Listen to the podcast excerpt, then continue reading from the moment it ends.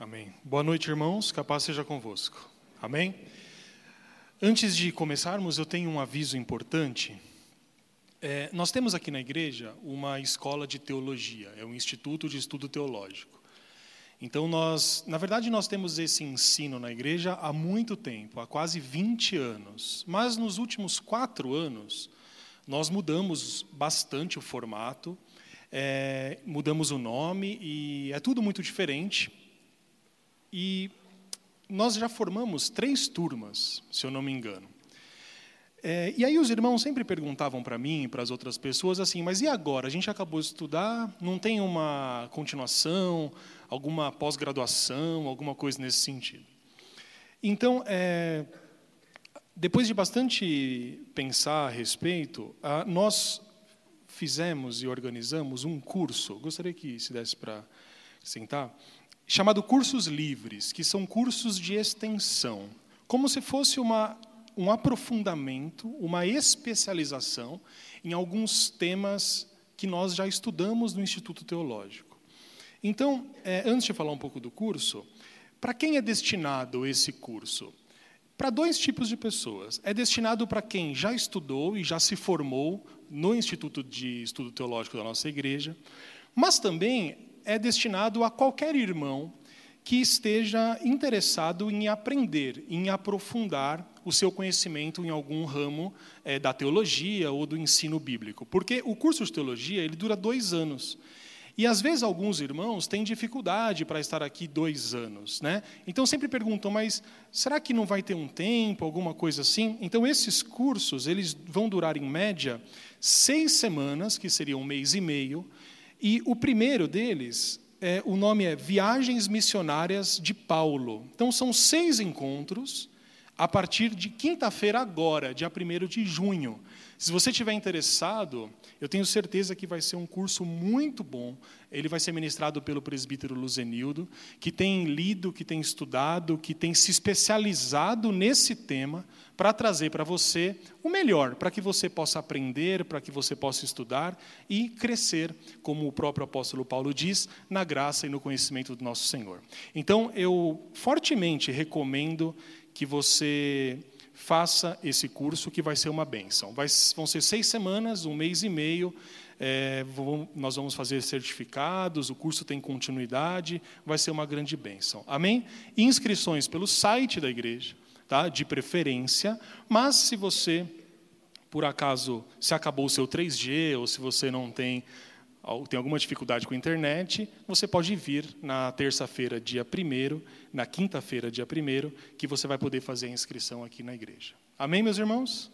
Amém. Glória a Deus. Eu convido vocês, por gentileza, a abrirem a Bíblia Sagrada no Evangelho de João, no capítulo 21, no versículo 1.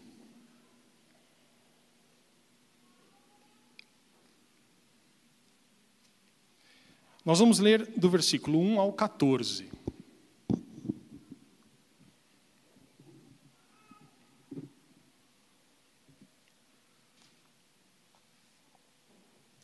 Enquanto você procura, vamos orar a Deus. Amém? Deus tem falado conosco.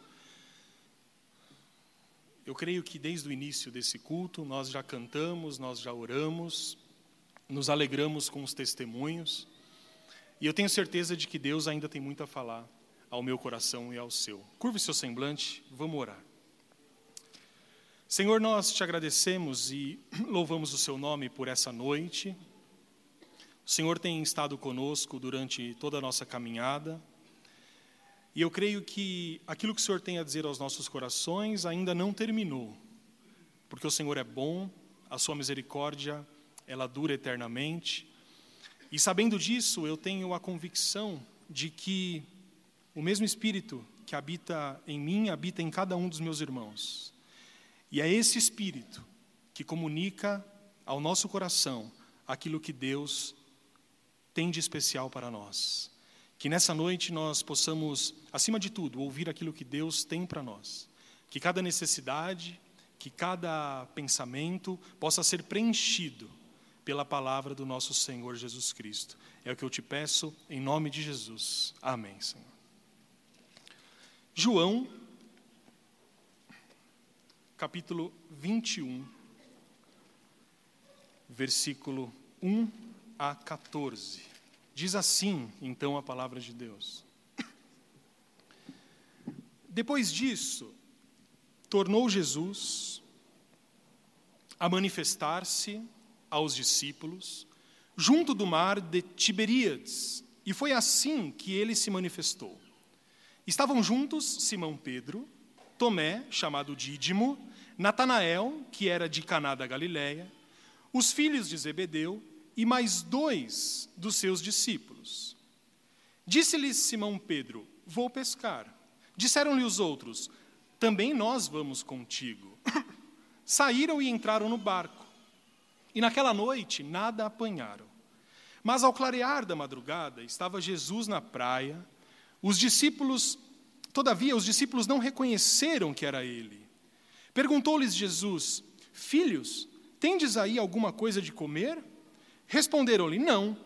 Então lhes disse: Lançai a rede à direita do barco e achareis. Assim fizeram e já não podiam puxar a rede. Tão grande era a quantidade de peixes. Aquele discípulo a quem Jesus amava disse a Pedro: É o, é o Senhor. Simão Pedro, ouvindo que era o Senhor, cingiu-se com sua veste, porque se havia despido, e lançou-se ao mar.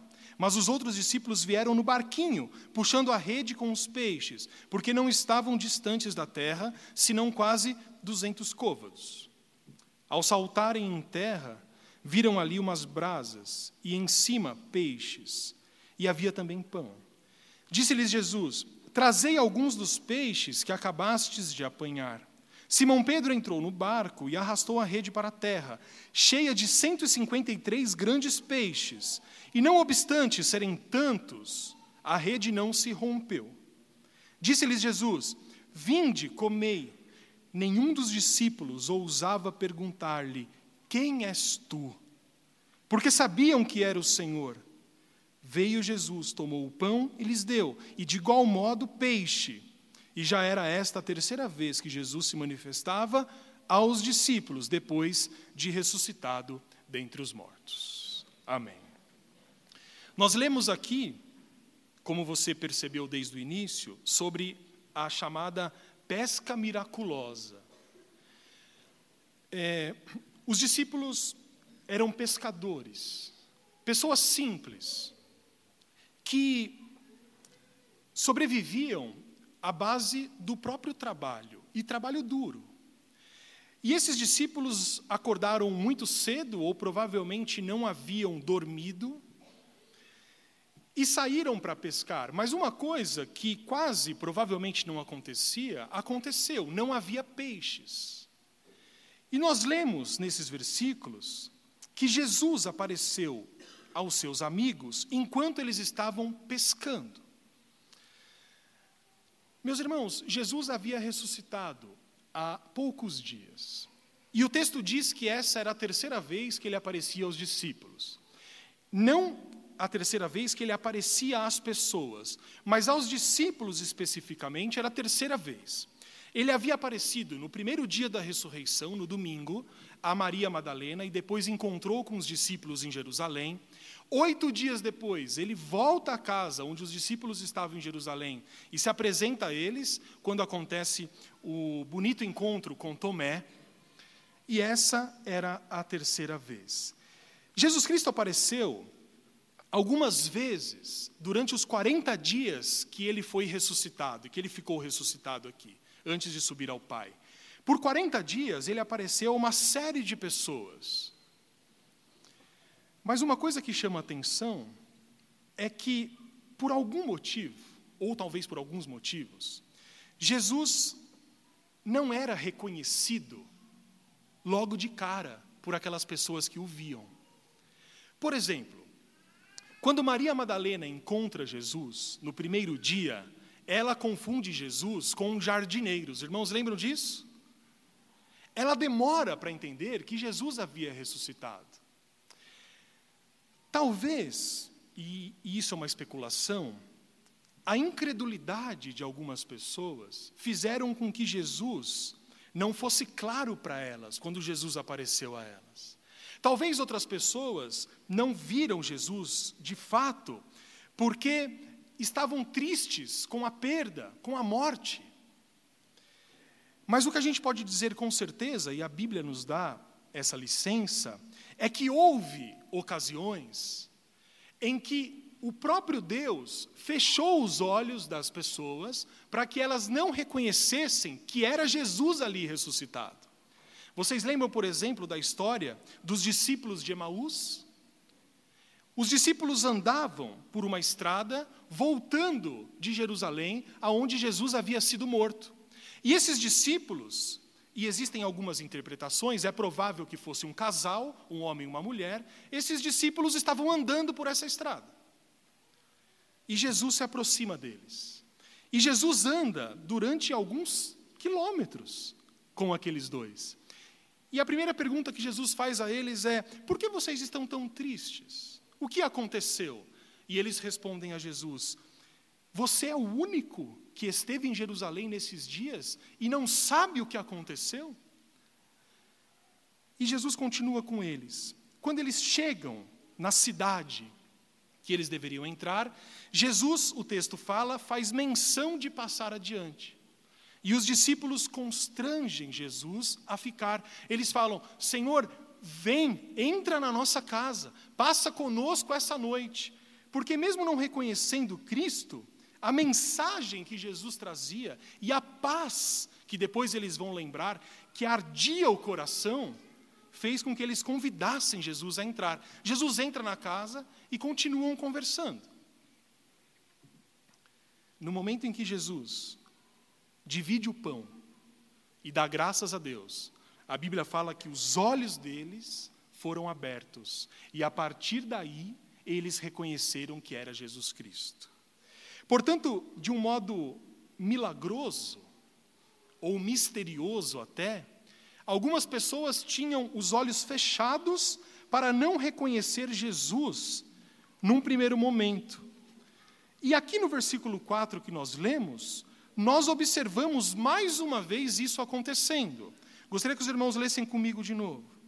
Mas, ao clarear da madrugada, versículo 4, Estava Jesus na praia.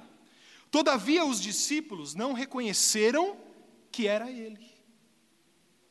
O texto diz que eles estavam 200 côvados de distância, o que dá exatamente 91 metros. Era uma distância considerável. Eles conseguiam olhar, ver uma pessoa, mas não reconheceram que era Jesus. Dessa distância de 90 metros, Jesus perguntou-lhes, provavelmente com uma voz mais forte. Jesus diz assim: observe o versículo 5: Filhos, ou outras traduções têm moços ou rapazes, uma maneira carinhosa de chamar, tendes aí alguma coisa de comer? E eles responderam: Não. E aí no versículo 6, Jesus diz: Lançai a rede à direita do barco e achareis. Assim fizeram e já não podiam puxar a rede, tão grande era a quantidade de peixes. Isso nos mostra, num primeiro momento, a humildade daqueles discípulos. Porque eles eram pescadores profissionais. Eles tinham o conhecimento do negócio. Não eram amadores que pela primeira vez estavam pescando. Isso é uma lição tão importante para a gente, porque quando a gente conhece alguma coisa, a gente tem que ter humildade para receber um conselho, não tem? Eles podiam, por exemplo, dizer: Ah, mas a gente já tem experiência, a gente já fez isso dez vezes. Eles não sabiam que era Jesus, era um homem. Mas a humildade deles e a disposição de seguir aquele conselho fez com que eles lançassem de novo a rede do lado direito, e a partir daí o texto fala: 153 peixes, provavelmente grandes peixes, foram pescados ali, ou foram presos pela rede, e apesar disso, a rede não se rompeu. E aí, nós chegamos no versículo 7. No versículo 7, nós lemos assim: Aquele discípulo a quem Jesus amava disse a Pedro: É o Senhor. Aquele, aquele discípulo a quem Jesus amava é João, o autor do Evangelho. Ele usa um recurso de linguagem desde o início para não se identificar numa, numa espécie de, de recurso de humildade mesmo, de não se mostrar como o autor do livro. Mas o discípulo a quem Jesus amava é João. João é aquele discípulo que repousou no peito de Jesus num dos momentos mais angustiantes da vida dele. É um dos discípulos que ficou até o final ali da crucificação. Era o discípulo a quem Jesus amava. Era o discípulo que Jesus disse à mãe dele: Maria, vai com o seu filho, porque agora é ele quem vai cuidar de você. Então, quando nós lemos esse texto, no versículo 7, nós vemos uma coisa interessantíssima acontecendo. João reconhece o Senhor. Ele é o primeiro a reconhecer o Senhor. E ele diz a Pedro: Pedro é o Senhor. E aí, como não poderia deixar de ser, o que que Pedro faz? Continua lendo o texto. Simão Pedro, ouvindo que era o Senhor, cingiu-se com sua veste, porque se havia despido, e lançou-se ao mar. Não precisa conhecer muito Pedro para saber que é a cara dele fazer isso. João disse: Pedro, esse é o Senhor. Quando Pedro ouviu, ele se levanta, mas tem uma coisa interessante aqui: Pedro se vestiu. Os pescadores, eles tiravam as suas vestes e túnicas para poder ficar com uma roupa, uma espécie de roupa térmica, que ele tivesse proteção do frio e também liberdade para movimentar os braços. Então os pescadores ali estavam com aquela roupa de baixo. Mas Pedro, apesar de toda a pressa e de toda a impulsão, ele ainda se veste antes de pular da água, numa demonstração clara de se apresentar a Jesus de modo digno. Pois bem, a partir desse evento, meus irmãos, tão marcante do Evangelho, nós observamos um barco. E nesse barco havia alguns discípulos, mas os principais da história, Pedro e João, estavam lado a lado no barco. E mais uma vez, assim como os dois haviam sido protagonistas ao ir atrás do sepulcro vazio, aqui nós podemos observar que os dois se comportam de maneira diferente. Se você virar uma página da sua Bíblia, nós temos esse outro fato narrado. João 20, versículo 1. Jesus havia acabado de ressuscitar. O texto diz assim: No primeiro dia da semana, ou no domingo, Maria Madalena foi ao sepulcro de madrugada. Lembra, Jesus tinha morrido na sexta.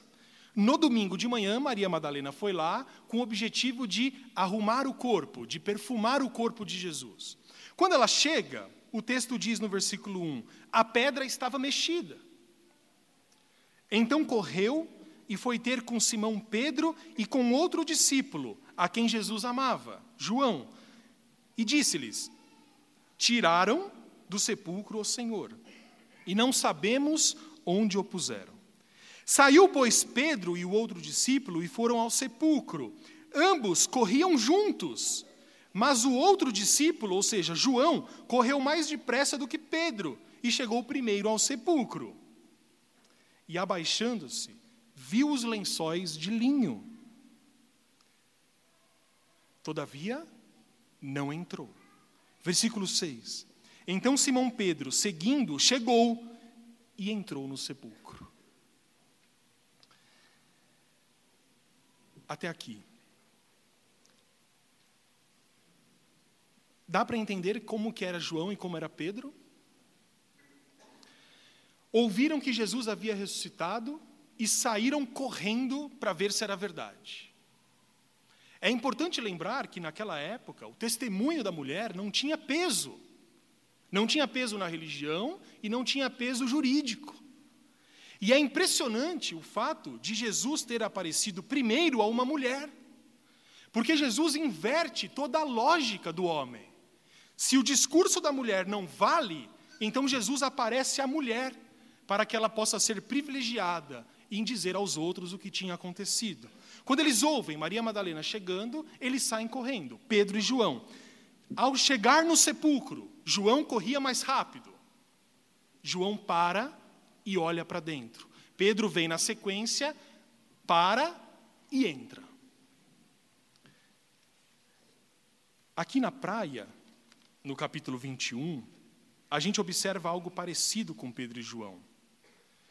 Os discípulos estavam pescando a 90 metros da praia, bem no começo do dia, e João foi o primeiro a reconhecer Jesus. Foi o primeiro.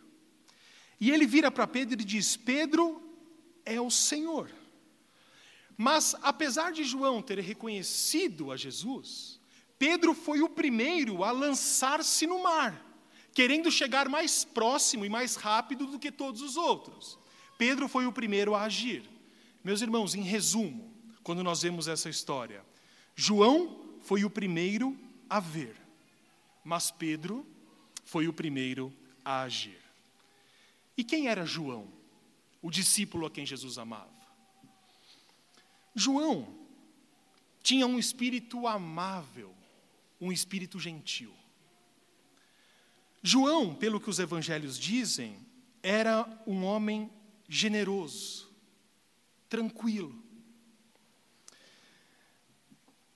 E isso levou a ele a ter um discernimento mais rápido do que os outros.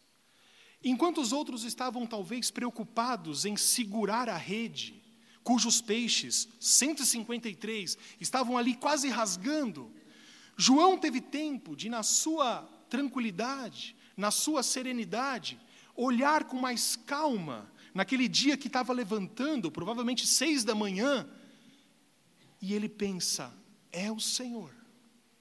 E na segunda vez que ele pensa, é provável que ele não tenha aguentado e tenha dito a Pedro: Pedro, é o Senhor. Esse era João. Um homem tranquilo, amável, que tinha o discernimento e teve da situação. Já Pedro, como nós conhecemos, era de outro tipo. Pedro tinha outra personalidade. Quando Pedro ouviu que era o Senhor, ele nem pensou. Talvez ele não tenha nem olhado de novo. Ele acreditou em João e já pulou na água. É milagroso como ele ainda teve tempo de se vestir. Mas ele pula na água. Ou seja, Pedro partiu para a ação antes de todo mundo. Mas antes que nós sejamos tentados a achar quem está certo e quem está errado nessa situação, nós devemos nos lembrar de uma coisa importante.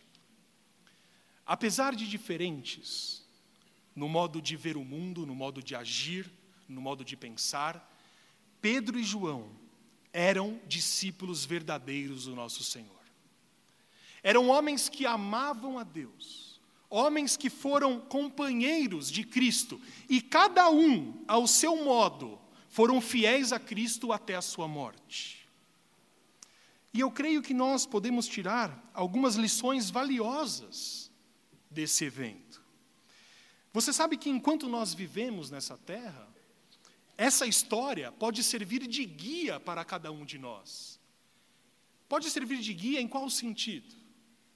No sentido de observar como que nós julgamos as pessoas que são diferentes de nós. Como que nós construímos imagens de alguns irmãos e falamos acerca de alguns irmãos que não agem e não reagem como nós pensamos ou como nós reagimos. Em outras palavras, meus irmãos, quando nós lemos essa palavra, nós devemos, nós devemos considerar que existem pessoas diferentes de nós, mas que não são melhores que nós. E do mesmo modo, entender que existem pessoas diferentes de nós, mas que também não são piores do que nós. De modo geral, Todos nós aqui somos diferentes. E nós não demonstramos os nossos sentimentos da mesma maneira. Concordam comigo? Alguns irmãos são verdadeiras manteigas derretidas. Choram por qualquer coisa, até inauguração de supermercado. Outros irmãos são mais sérios, são mais introspectivos. Tem irmãos aqui que provavelmente estão felizes às sete da manhã. Como pode isso? Outros vão se alegrar depois do meio-dia. Nós demonstramos as coisas de maneiras diferentes. Nós somos pessoas diferentes. Vocês lembram que o apóstolo Paulo disse lá em 1 Coríntios capítulo 12, versículo 4?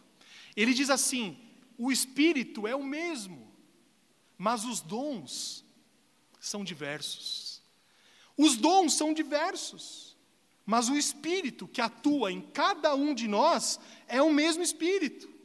O que isso mostra é que os dons que a igreja possui não são dados a todas as pessoas da mesma maneira. Você já pensou como seria uma igreja onde todas as pessoas fossem iguais? Onde as pessoas tivessem os mesmos dons? Ora, era isso que estava acontecendo na igreja de Corinto. Chegou uma carta ao apóstolo dizendo: Paulo, aqui está uma confusão. Todo mundo quer fazer a mesma coisa. O culto está virando uma bagunça. Está faltando amor, está faltando misericórdia. Dons importantes para a sustentação da igreja estavam sendo esquecidos, porque as pessoas buscavam apenas alguns dons específicos. E aí Paulo responde: Nós somos um corpo. Busquem os melhores dons. Ora, o que seria de uma parte do corpo se não fosse a outra? O que seria dos pés se não fossem as mãos? Do que seria. E Paulo usa a linguagem do corpo para dizer assim: todos nós somos um corpo, um organismo vivo que mantém a igreja. E o cabeça é Cristo que comanda todos nós. Agora imagina uma igreja que todo mundo busque os mesmos dons ou que todo mundo desenvolva os mesmos dons. Isso não é igreja.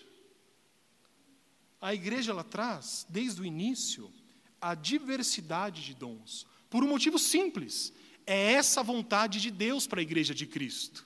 É uma igreja que desenvolva dons, mas dons que sejam diversos, para que todas as pessoas possam ter espaço, possam ter lugar e, com o seu dom que Deus deu a ela, possa contribuir para a expansão e manutenção do Evangelho. Alguns possuem maior medida de um dom, enquanto outras pessoas possuem mais de outro dom.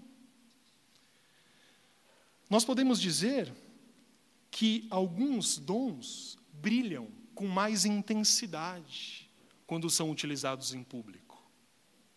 Mas alguns dons brilham com bastante intensidade quando são usados na vida particular. E pensando um pouco em Pedro e João, você já percebeu que alguns crentes brilham mais diante de Deus na sua tranquilidade, na sua constância, na sua estabilidade? São crentes que não se empolgam tanto, mas que são pessoas que, na sua simplicidade e tranquilidade, são usadas por Deus no tempo e no momento certo. Por outro lado, existem outros irmãos que brilham com muita intensidade numa vida cheia de atividade, que está sempre disposto a fazer as coisas, está sempre disposto a agir, às vezes erram, mas agem, mas fazem, e isso é tão importante para a expansão do Evangelho. Mas uma coisa que nós temos que ter em mente, meus irmãos, é que todos os membros da família de Deus, e isso inclui cada um de nós aqui nessa noite, de acordo com o seu dom dado por Deus, no tempo certo, vão glorificar o nome do nosso Deus. Você tem dons que são dados por Deus. Tem pessoas que têm dom de dar bons conselhos. Olha como isso é difícil. Pessoas que de maneira milagrosa ouvem um problema que você está passando e, dirigidos pelo Espírito, são capazes de tranquilizar o seu coração com uma palavra. Outras pessoas têm o dom de ouvir já viu pessoas que são boas ouvintes? Pessoas que sabem ouvir, que são confiáveis. Pessoas confiáveis. Olha como isso é importante. Uma pessoa que você sabe que pode contar nos momentos de dificuldade, porque ela não vai sair aí contando para os outros aquilo que foi confidenciado a você. Pessoas que ouvem o seu problema e, mesmo que não tenham uma solução, se dispõem a orar juntos. A confiança é fundamental para que você desenvolva relacionamento com as pessoas. Eu me lembro uma vez, há oito anos aproximadamente, eu tive uma dor de cabeça muito forte e minha mãe ficou sabendo. O problema de mãe ficar sabendo é que ela te obriga a ir no médico. E aí ficou sabendo, é, pediu para todo mundo ligar e tal. Agora, como que você vai achar um médico, um neurologista ou um médico especialista de um dia para o outro? A não ser no pronto-socorro, a não ser, né? Bom, enfim, acharam lá um médico. Eu já desconfiei, porque assim, achar uma consulta de um dia para o outro é difícil. Aí perguntei que horas que eram. Ordem de chegada. Irmãos, ordem de chegada Parece para ad, teste admissional de emprego. Não é que você chega e tem 50 pessoas. Eu falei, não é possível. De um dia para o outro, ordem de chegada, eu vou chegar lá. Trabalhei a manhã inteira, porque não podia faltar, e fui à tarde. Os irmãos devem conhecer bem ali a Radial Leste. Sabe a igreja Deus é Amor, uma igreja gigantesca que tem ali? No comecinho da Radial Leste. Ali, sei lá, embaixo acho que é a Baixada do Glicério. É um lugar bonito, viu? Os prédios, eu falei, onde que é esse prédio? Fui entrei numa rua. Falei, não é possível que seja aqui. Parei o carro, o elevador quebrado, subi lá no terceiro, quarto andar. Cheguei lá, vazio o consultório. Falei, é agora, né? Por isso que, né? Por isso que teve vaga. Ninguém vem. O consultório vazio. A recepcionista me atendeu. Tinha uma moça na frente. A moça saiu. Eu entrei na sala do médico, o cigarro do médico em cima da mesa. Eu falei, meu Deus do céu. O cara pode fumar, mas assim, o cara é médico, né? É melhor guardar. Mas, pelo menos não fumou. Só colocou lá a caixinha. Eu sentei e ele falou assim para mim: Sabe essa moça que saiu daqui? Doida de pedra.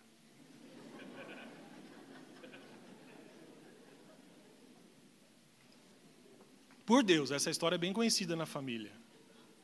Eu não acreditei, eu estava procurando a câmera, a pegadinha, alguma coisa assim. Porque você nunca espera que um médico fale de um paciente que acabou de sair, porque você é o próximo. E eu fiquei pensando, meu, o que, que eu vou falar aqui para o cara? Para o próximo ele vai falar o que de mim? Eu vou fingir que vou embora e vou ficar ouvindo. Enfim, ele me mandou levantar, e fazer uns testes de equilíbrio. Até aí tudo bem, já estava acostumado, já tinha ido no outro médico. Eu fui nesse médico obrigado mesmo, irmão. Sabia que não ia adiantar muito, eu falei, vou, vai. Já que marcaram para mim, eu vou, não é? Fiz uns testes de equilíbrio, ele olhou para mim com uma cara bem séria, sabe, grave, e disse assim: já diagnostiquei o seu problema. Eu falei: ah, como? Enxaqueca é uma coisa. Não existe diagnóstico, existe tratamento, existe. Já tinha feito tudo, irmãos. Ele olhou para mim e falou assim: O seu nariz é torto. Por Deus. Aí eu, procurando a câmera. Não é possível. Tudo bem, depois pensando com mais calma, porque eu só queria sair dali, meu. Eu preciso ir embora. Tinha acordado cedo, quero dormir, e eu estava ali, o cara falando e tudo. Depois eu pensei, sei lá, talvez ele falou de algum desvio de septo, porque existe esse tipo de coisa e tal. Mas fato é que eu saí de lá até meio triste comigo mesmo, com a autoestima meio, meio abalada. Eu nunca tinha percebido que o nariz era torto. É, grande é, mas torto, sei lá. Bom, e fui embora. Mas é, depois achei um médico bom e tal, e graças a Deus achei o médico dos médicos, que é Cristo, e eu tenho a convicção de que eu fui curado em nome de Jesus. Mas, voltando a isso, olha como é difícil quando você tem a quebra de confiança. Imagina um médico dizer isso para você, você vai confidenciar a sua vida ali, você vai falar, não vai falar. Agora, olha como isso falta, muitas vezes, no meio das pessoas. Pessoas que sejam confiáveis, pessoas que são capazes de te ouvir e te dar um bom conselho. Olha que dom espetacular. Alguns irmãos têm outros dons. Dons de estar com pessoas doentes. Existem irmãos que têm dons de é, explicar o Evangelho, de levar as pessoas a Cristo, ali na simplicidade. São dons que são mais particulares, mas que são dons fundamentais para a expansão do Evangelho. Por isso, independente do dom que você tenha, saiba que todos os membros da igreja, aqueles que pertencem a Cristo, vão ser usados por Deus de acordo com a vontade dele e não de acordo com a vontade dos homens. Nós conhecemos muito bem a história das irmãs de Lázaro. Lázaro era um amigo de Jesus. E todos nós sabemos que Lázaro morreu.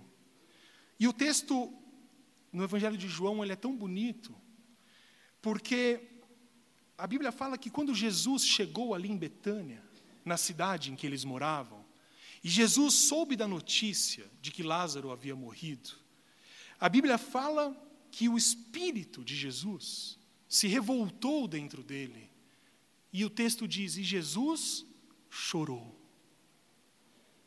Lázaro e as irmãs de Lázaro eram muito queridos por Jesus. E essas duas irmãs, Marta e Maria, eram diferentes. Como que era Marta? Marta era agitada. Marta era inquieta. Marta era uma mulher que se preocupava com muitas tarefas o tempo todo.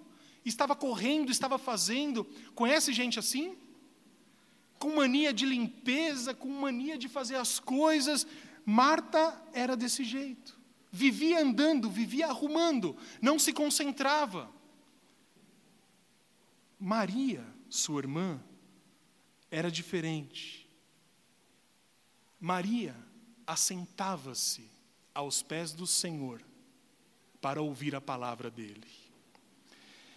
Eu gostaria que você fosse rapidamente em Lucas, no capítulo 10, versículo 39.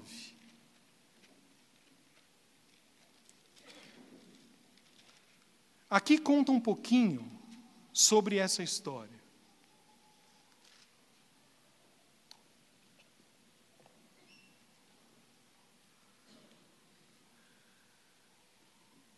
Jesus e os discípulos estavam andando. E o texto diz assim no versículo 38: Indo eles de caminho, entrou Jesus num povoado. E certa mulher, chamada Marta, hospedou-o na sua casa. Tinha ela uma irmã, chamada Maria, e esta quedava-se assentada aos pés do Senhor, a ouvir-lhe os ensinamentos. Marta agitava-se de um lado para outro, ocupada em muitos serviços. Então se aproximou de Jesus e disse: Senhor, não te importas de que minha irmã tenha deixado que eu fique a servir sozinha? Ordena-lhe, pois, que venha ajudar-me. Não é um pedido legítimo? Você recebe alguém na sua casa, hospeda, e você divide a sua casa com a sua irmã, com o seu esposo, com a sua esposa. E uma pessoa fica lá com um convidado, tranquila, ouvindo, e só você trabalha? Como que você reagiria? Talvez igual Marta. E, e Marta diz assim a Jesus: Jesus, mande que ela levante.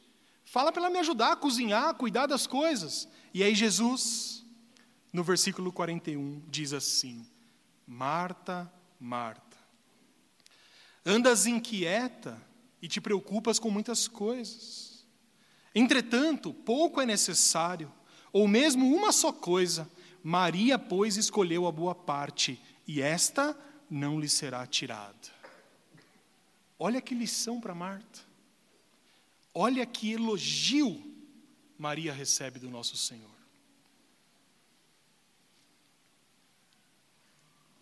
Mas sempre me causou algum incômodo essa exaltação de Maria. E colocar Marta como a errada da história. Eu sempre me incomodei um pouco com isso. Porque eu tentava pensar, e Marta? Será que ela estava errada? Porque Jesus, obviamente, valoriza Maria, mas o que, que isso de fato quer dizer? Marta agitada, inquieta, Maria tranquila, ouvindo o nosso Senhor. Marta tinha um dom Marta era impulsiva. Maria tinha outro dom.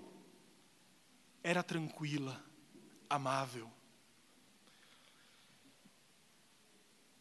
Mas aí, Lázaro morre. E é nesse momento dramático que chegou o dia de Maria ficar prostrada e abatida e o dom dado por Deus a Marta resplandeceu no meio das trevas. No meio de imensa tristeza, Maria, que tinha sido elogiada pelo nosso Senhor, porque estava ali tranquila, ouvindo a melhor parte, no momento da tristeza, Maria se abateu, Maria se prostrou, não conseguia se levantar da cama.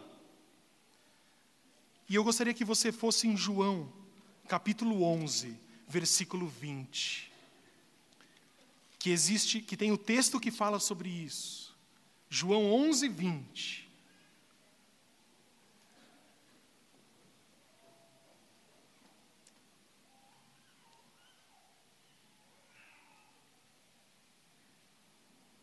Versículo 17 começa a história. Chegando Jesus à cidade, encontrou Lázaro já sepultado, havia quatro dias. Ora, Betânia estava a cerca de 15 estádios perto de Jerusalém. Muitos dentre os judeus tinham vindo ter com Marta e Maria para as consolar a respeito do seu irmão, que havia morrido há quatro dias. Versículo 20. Marta, quando soube que Jesus vinha, saiu ao seu encontro Maria, porém, ficou sentada em casa. Disse, pois, Marta a Jesus: Senhor, se estiveras aqui, não teria morrido meu irmão. Mas também sei que, mesmo agora, tudo quanto pedires a Deus, Deus te concederá. Declarou-lhe Jesus: Teu irmão há de ressurgir. Eu sei, replicou Maria que ele há de ressurgir na ressurreição, no último dia. Disse-lhe Jesus: Eu sou a ressurreição e a vida. Quem crê em mim, ainda que morra, viverá. E todo o que vive e crê em mim não morrerá eternamente. Crês isto? Sim, Senhor, respondeu ela. Eu tenho crido que tu és o Cristo, o Filho de Deus que devia vir ao mundo. Tendo dito isto, retirou-se e chamou Maria, sua irmã, e lhe disse em particular: Maria, o Mestre chegou e te chama. Até aí.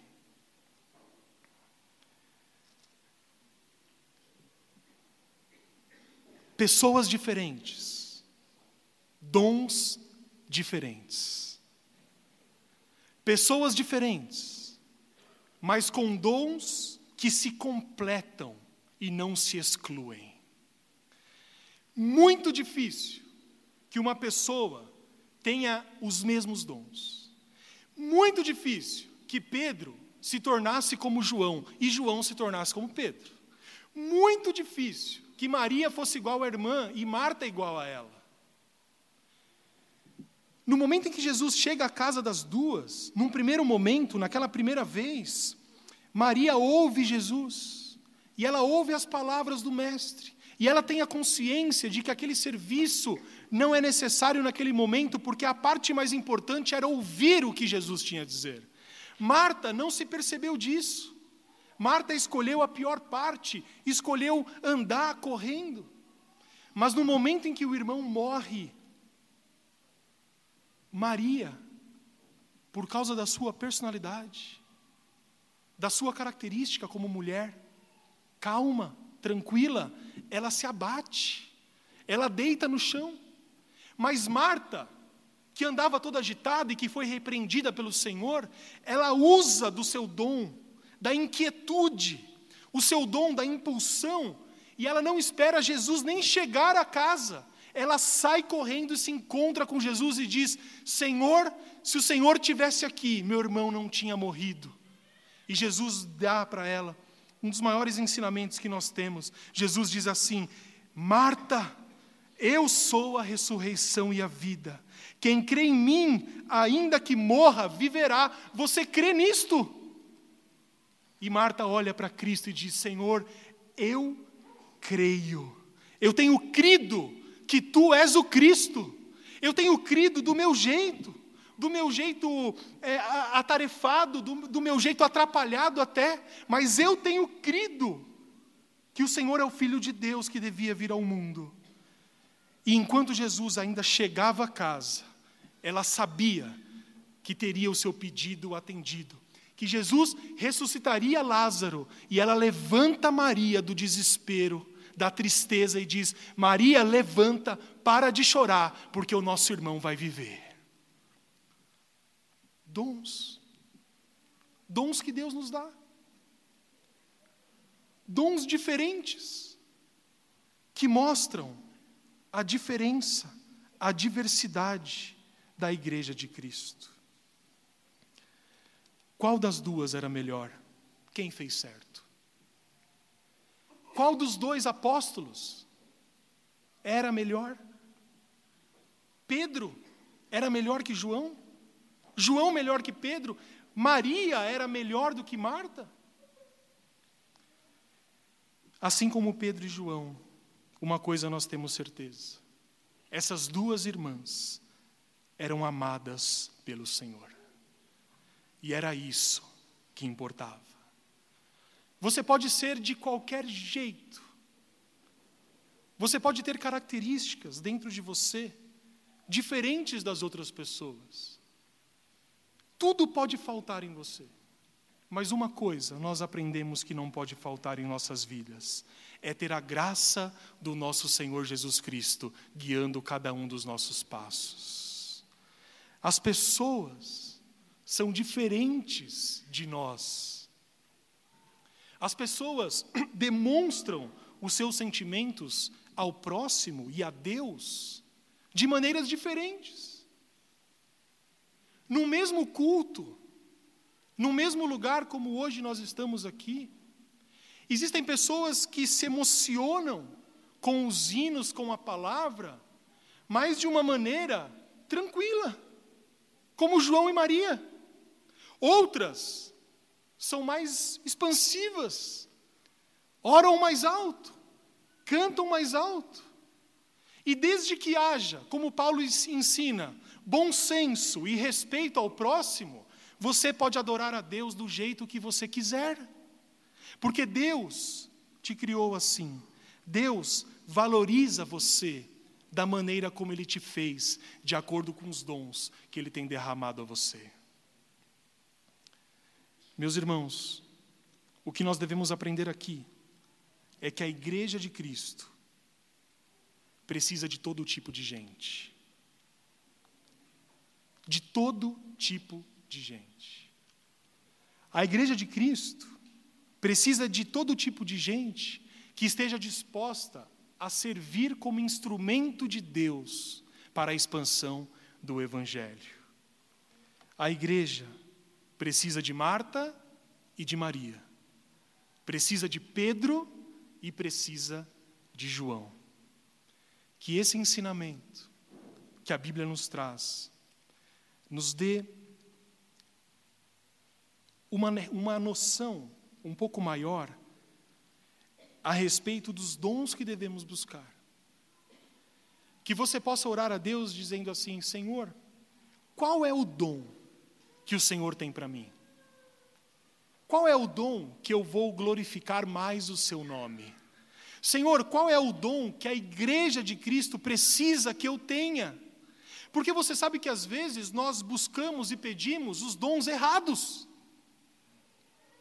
É por isso que Paulo diz: os dons são necessários. Não limite, mas peça os melhores dons. A igreja precisa de pessoas que pensam diferentes, que são diferentes, mas que tenham uma coisa em comum. Precisa de pessoas que, apesar de serem diferentes, de terem sentimentos e características distintas, são todas lavadas e remidas pelo sangue do Cordeiro. Nós não nos salvamos sozinhos. Ninguém aqui vai para o céu sozinho. Mas nós vamos juntos. O apóstolo diz: esperai uns pelos outros. Desenvolva os dons para que a igreja possa se sustentar até a vinda do Filho.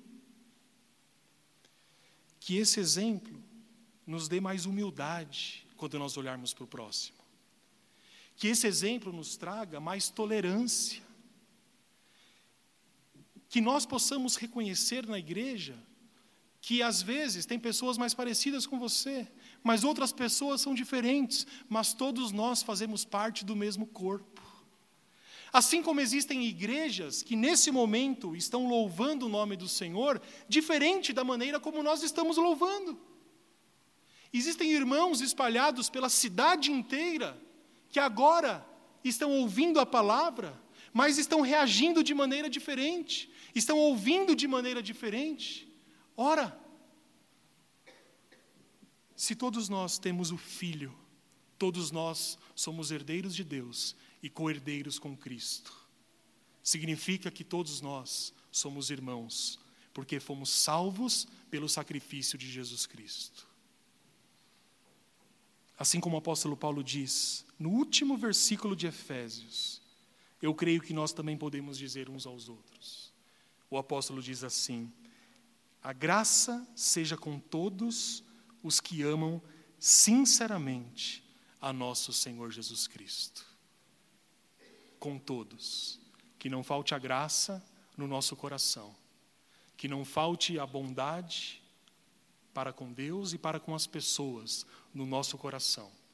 E que juntos, mas cada um ao seu tempo, de maneira diferente, nós possamos nos sustentar e quando eu precisar de ajuda na minha tranquilidade, que você possa pegar a minha mão e me levantar e dizer: não é tempo de chorar, mas é tempo de andar. Que da mesma maneira eu possa ter a ajuda no meio das minhas atividades. Quando você pega na minha mão e diz assim: agora é hora de se acalmar é hora de ouvir a voz do nosso Senhor. Que nós sejamos Pedro e João e que sejamos Marta e Maria para a glorificação única do nosso Deus, que enviou o seu Filho para que isso fosse possível, para que nós sejamos salvos. Amém. Curve seu semblante em nome de Jesus.